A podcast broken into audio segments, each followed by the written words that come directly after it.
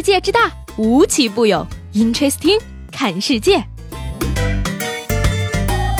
本节目由喜马拉雅青岛独家出品。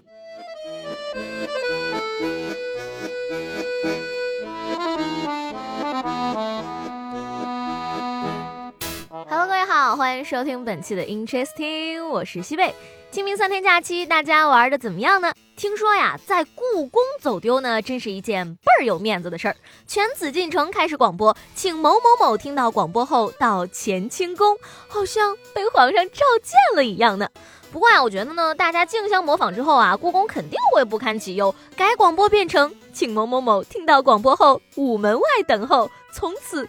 再无走失者。清明三天呢，弹指一挥间，还没等整理好清明节沉重的心情，返工的丧钟就已经敲响，我便踏上了回单位的路。这感觉啊，仿佛比回家扫墓要更沉重了。道路千万条，安全第一条，随便堵哪条，别堵我这条啊！话说，各位朋友们，返工顺利吗？路上有没有堵车呢？那说到这儿呢，先跟大家通报一则交通事故的后续，处罚结果呢也是让人非常的心情愉悦。说前阵子呢，在浙江金华有一个男的以身试爱，为了验证妻子是否爱他，站在机动车道上被面包车咚的一下撞飞了。最终的判定结果呢，现在也是下来了。交警认为呢，男子负事故全责，不仅医药费自理，而且呢还要赔偿对方的车辆损失。这个消息一出啊，真的叫舒服踏实，活该！幸亏交警英明，不然就可怜了面包车司机了。在这儿要给交警叔叔点个赞喽！以身示爱，那你倒是去买几套房，全部写老婆的名字呀！你这种行为不叫以身示爱，叫穷折腾。即使是因为爱情呢，也请你注意安全，最好不要惹五菱宏光，因为你永远不知道它的车速有多快，停车之后能下来几个人揍你。说起来呢，健康可以说是我们每个人都会追求的东西。都知道吃烧烤损害健康，吃雪糕会导致肥胖，熬夜容易猝死。可是谁也逃不过真相定律，最终活成了自己讨厌的样子。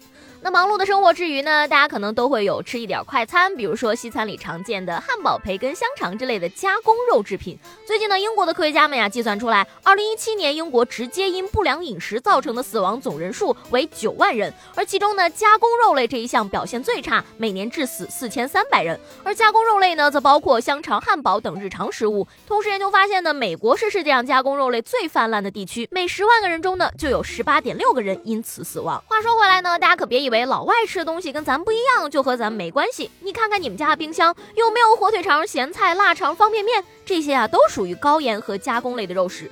不过呢，还是要有一说一，咱们中国人啊吃这些东西的量啊和老外没法比。大部分时间呢，我们都在吃草和吃米，饮食结构已经是很健康的了。况且万分之一点八六，好高的比例啊！我不会这么倒霉吧？所以呢，偶尔吃一顿解解馋还是可以的。让我先来口香肠压压惊。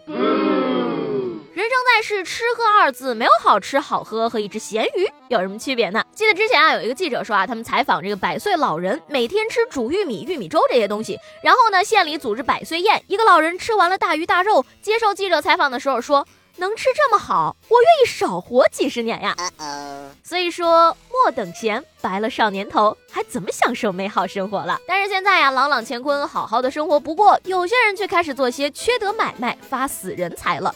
话说呢，这个清明期间，某些地方非市属公墓存在倒卖祭品的现象。参与倒卖的呢，多是附近的村民，组成团伙分工行动，有人负责盗取，有人运送，有人则摆摊售卖。而清明期间呢，倒卖的鲜花至少可以装八车以上，大部分都可以拿来二次出售。除了鲜花呢，还有村民在墓园内偷捡水果。公墓管理方解释说呢，这种情况由来已久，倒卖人不好辨认，日常巡视人手不足以控制。中国呢有句古话叫“狗非吾之所有，虽一毫而莫取”，死人的东西你也拿，还要不要点脸了？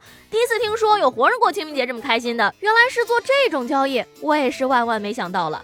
讲真的，扫墓上坟各地习俗不同，贡品不收走也是坏掉，拿走吃了也没什么，靠这个赚钱是不是太缺德了点儿？举头三尺有神明，发死人财，你不怕遭报应吗？Amazing！上一节目中呢，问大家啊，你做过最热血的事儿，或者说经历过的让你觉得最热血沸腾的事儿是什么呢？